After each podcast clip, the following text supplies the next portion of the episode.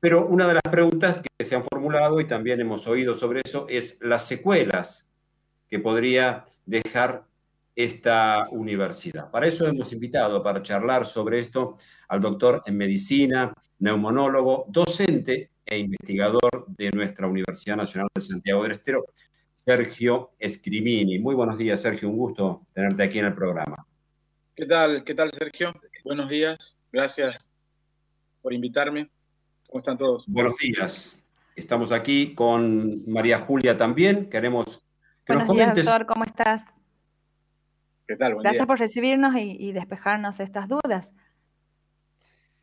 Puntualmente queríamos saber eso, eh, si hay secuelas en aquellas personas que han atravesado esta enfermedad del coronavirus y cuáles son. Bien, ustedes saben que, como decía Sergio recién, hay un amplio abanico de, posibilidades ¿no? con, con la infección por el COVID, desde aquellas personas que cursan una infección asintomática, digamos así, lo cual no es nuevo, hay muchas infecciones virales y demás que pasan asintomáticas, ¿no? Y luego están los cuadros que son leves, que por, la mayoría de los cuadros son leves, leves moderados, ¿no?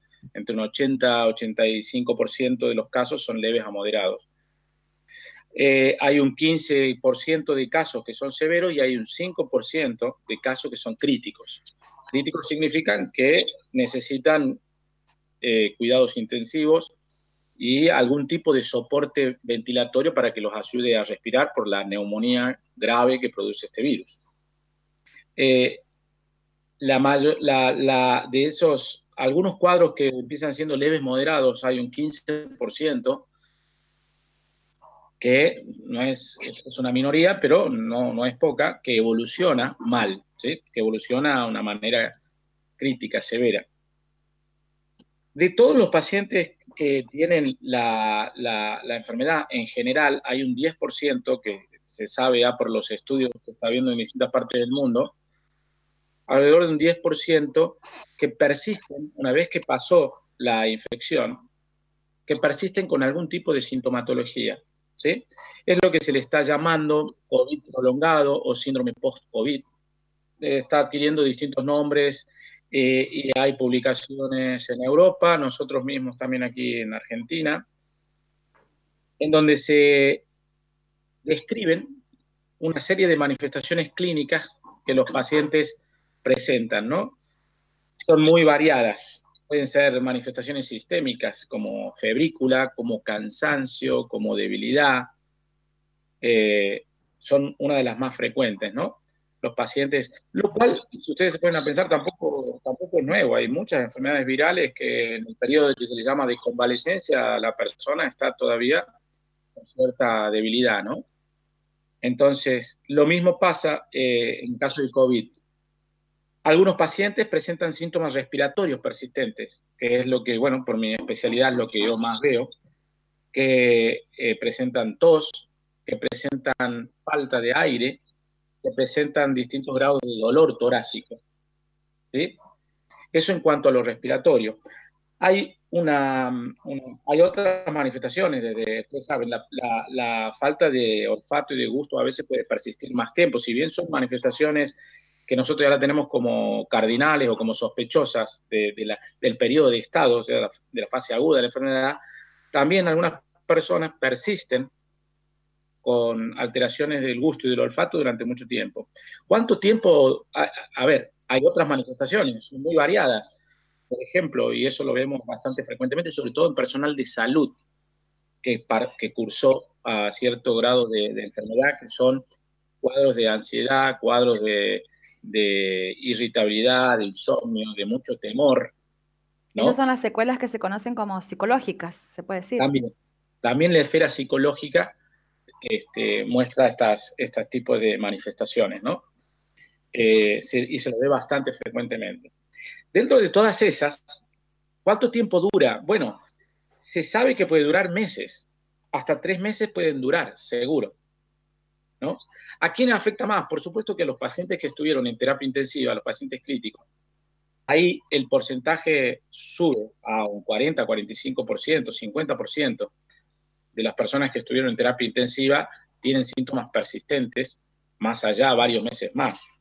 Es decir, cuando yo les dije que un 10% de los pacientes que tienen eh, COVID van a tener síntomas persistentes, no es lo mismo en los pacientes que tuvieron casos leves que los pacientes que fueron críticos. De los que fueron críticos, un 45-50% quedan con síntomas. Tampoco nos debería extrañar, cualquier paciente que estuvo en terapia intensiva por cualquier tipo de patología, neumonías, por otros gérmenes, cuadros abdominales y demás, no sale rápidamente eh, a un estado de recuperación rápido. Son pacientes que están meses y hasta inclusive un par de años para recuperarse. Bueno, lo mismo pasa en el COVID, ¿sí? Eh, de, todas esas, la, mayoría de estas manifestaciones clínicas, en la mayoría de los pacientes, paulatinamente va pasando. ¿Hay un tratamiento? meses. ¿Cómo? ¿Hay un tratamiento para estas manifestaciones post-COVID o, hay que dejar que pase esta forma paulatina, como mencionaba? A eso me iba, me iba a referir. Hay dos casos en donde hay tratamientos que sí son específicos y puntuales y claros y aceptados por los pacientes que han tenido eventos trombóticos cuando cursaron la enfermedad, o pacientes que tienen alto riesgo y quizá no hicieron el evento trombótico. El evento trombótico significa que en las venas de las piernas, de los miembros inferiores, generalmente, o de la pelvis, se forman trombos. La sangre se hace más viscosa, como vulgarmente le puede llamar la gente. Eso es un estado de hipercoagulabilidad. Por la inflamación que produce este cuadro, la sangre tiende a activar los mecanismos de coagulación. Eso lleva a que se forman trombos, coágulos, en las venas. Esos son los fenómenos trombóticos.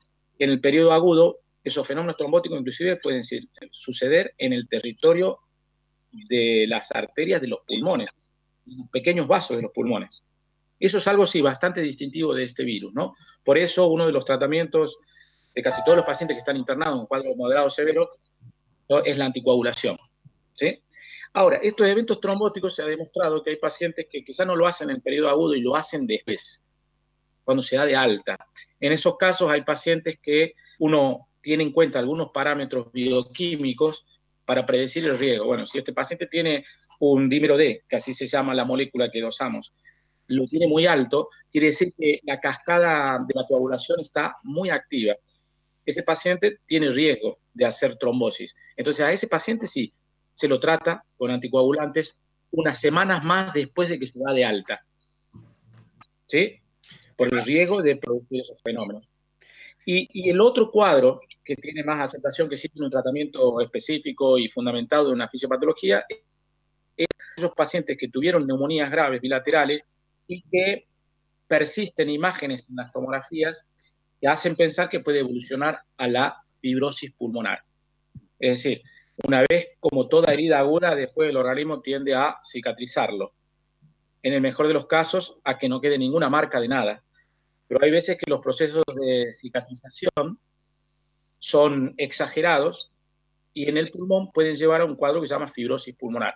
En esos pacientes sí se tiende a eh, tratarlos con drogas antiinflamatorias como corticoides para evitar o intentar evitar que esa inflamación y la, y la cicatrización excesiva lleven a la fibrosis. Son casos muy puntuales, no son muy frecuentes, pero eso te diría que son los dos casos en donde hay un tratamiento específico con un fundamento fisiopatológico y con parámetros clínicos de laboratorio en cual el equipo de salud toma esa decisión. La gran mayoría de los pacientes, sí, Sergio. En el caso, digamos, sería una buena sugerencia, una buena práctica que para la persona que salió de un cuadro de COVID, más allá de que sienta alguna secuela o no, comience un seguimiento de, su estado eh, como, como, manera de, prevenir o de un chequeo o un control, por ejemplo, de vías respiratorias y algún otro? Más allá de que, presente secuelas. Sí, como verás, hay una gran variedad de, posibilidades, ¿no? Uno diría, un paciente joven, sano, que ha tenido un cuadro eh, muy leve, como un pequeño síndrome gripal, o un dolor de garganta y nada más, y es joven, y no tiene otras enfermedades previas, y en general no es necesario. Los pacientes que tuvieron neumonías y que estuvieron internados, aún con cuadros no tan graves, como por ejemplo pacientes que están en, las, en una sala eh, con oxígeno en forma de, de una cánula, bueno, esos pacientes que son casos moderados, sí es conveniente que tengan control, eh, mínimamente uno o dos controles posteriores al cuadro, eh, sobre todo si son pacientes que tienen otras enfermedades, ¿no? Por ejemplo, diabetes, hipertensión, o son pacientes que tienen sobrepeso obesidad, o que tienen enfermedades respiratorias previas. Y por supuesto, los pacientes que han estado en terapia intensiva, eso sí, todos esos pacientes tienen que tener un control, eh, yo diría general, no solamente respiratorio, sino cardiovascular, eh, en cuanto a su estado nutricional. Recuerden que son pacientes que de la terapia intensiva salen muy debilitados y son pacientes que necesitan un equipo de, seguimiento y recuperación en la, en, la etapa de post-internación, ¿no? ¿Se logra una recuperación total? Perdón, la última pregunta breve. ¿Se logra esa recuperación total y volver a la normalidad? La mayoría de los, de los cuadros que les cuento leves, que tienen síntomas como fatiga, como que sienten que están cansados, que no tienen la misma energía que tenían antes y demás, paulatinamente van recuperándose. Sí, esos cuadros, la mayoría se recupera. Y te diría que es una cuestión de, tiempo. Algunos se recuperan más rápido y otros más lento. Pero hasta ahora todo describe que son pacientes que se terminan recuperando. También hay que tener en cuenta que son estudios, la mayoría de seguimientos que se siguen haciendo y que no, no, no nos debería sorprender, menos con este virus que, ya no sorprende que tenga cosas, algunas particularidades. Por lo menos por ahora, la mayoría de esos pacientes se recuperan. Eh, los pacientes, vuelvo a repetir, los que han estado en estado más crítico, pueden quedar con secuelas que pueden ser persistentes, ¿no? No solamente de la función respiratoria, sino, sino también del acondicionamiento muscular.